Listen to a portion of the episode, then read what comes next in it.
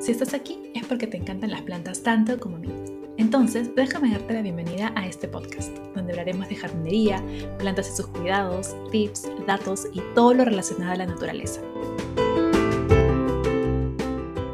Hola, el día de ayer fue el día de los jardines botánicos y no quería dejar pasar esta oportunidad para contarles un poquito más sobre ellos, su historia, su importancia y su aporte al mundo.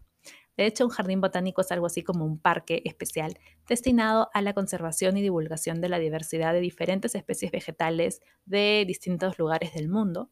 Y claro, hay jardines botánicos públicos que son como el Kew Gardens, el Jardín Botánico de, Holanda, qué sé yo.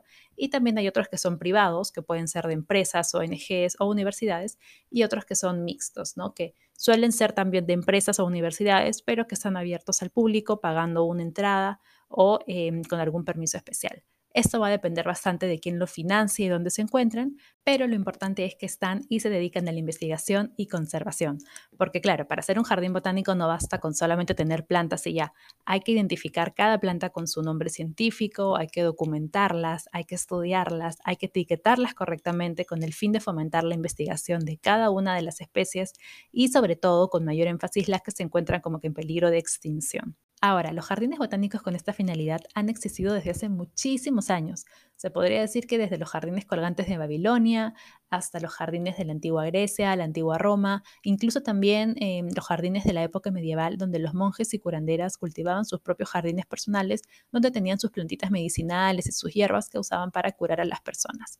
Pero fue recién en la época del Renacimiento donde ya el estudio de las plantas eh, ornamentales y medicinales empezó a tomarse en cuenta como una profesión respetable, así que empezaron a sembrarse jardines con estas plantas en medio de las universidades, donde ya se podía estudiar botánica y todas las profesiones relacionadas a lo vegetal. El primer jardín botánico oficial en el mundo fue el Jardín Botánico de Padua, fundado en Italia en 1544 bajo el cuidado de Luigi Anguillara, quien era un biólogo y botánico súper famoso de esa época y fue él quien consiguió 2.000 plantas para empezar con este espacio.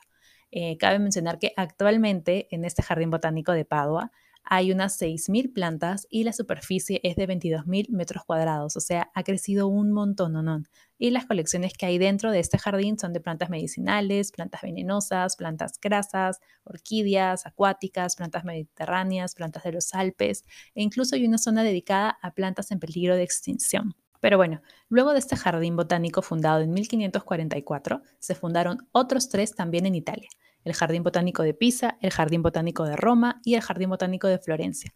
Entonces, se podría decir que Italia fue la cuna de los jardines botánicos. Pero con los años la cosa como que se descentralizó un poco y en 1567 se fundó un jardín botánico en Valencia, en España. Luego en 1590 se fundó uno en Países Bajos. En 1593 se fundó el jardín botánico de Montpellier en Francia.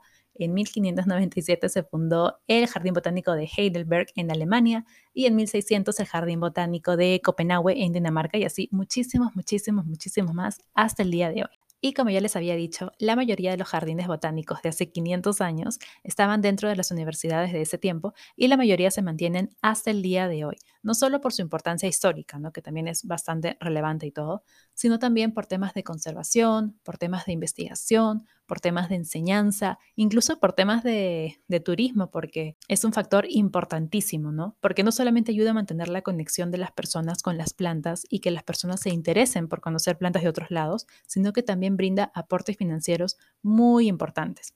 Entonces, si a eso le sumamos que eh, los jardines botánicos también estudian la taxonomía de las plantas, la adaptación de estas especies en diferentes entornos em, y que donde hay investigación también hay educación, pues en verdad tener jardines botánicos es todo un punto a favor para la ciudad.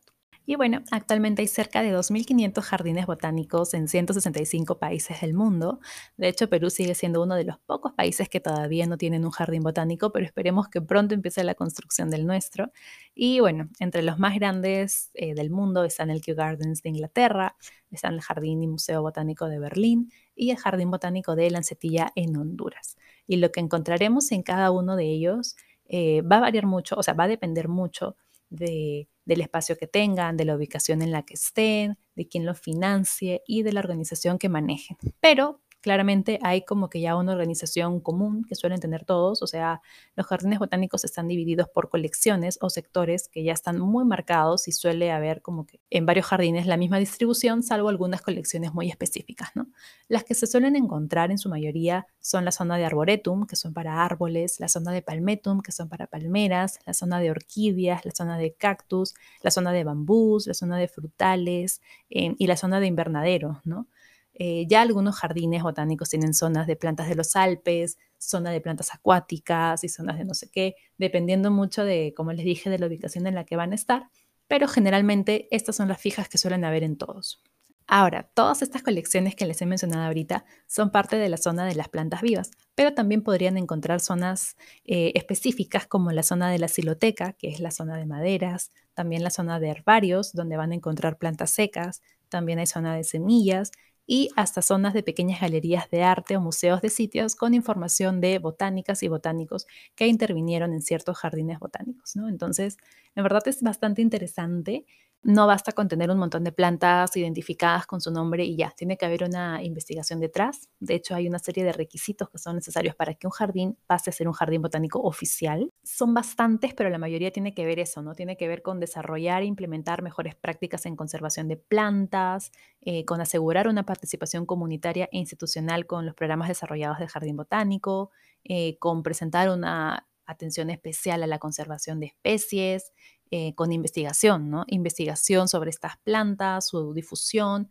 incluso participación con otros jardines botánicos cercanos, ¿no? Como intercambio de plantas, intercambio de semillas, intercambio de información, etc. Entonces, habría que ver este punto para ver si los jardines que se hacen llamar jardines botánicos que hay en Perú realmente lo son o si solamente son colecciones o jardines con plantitas que han membretado, que es algo que suele pasar mucho, ¿no? Alguien tiene una colección de plantas y le pone ya jardín botánico y en verdad no cumple con los requisitos que debería tener. Y entonces nada, supongo que si me preguntan ahorita cuál es mi jardín botánico favorito o cuál es el que yo creo que es más hermoso del mundo, la verdad es que no podría responder solo con uno.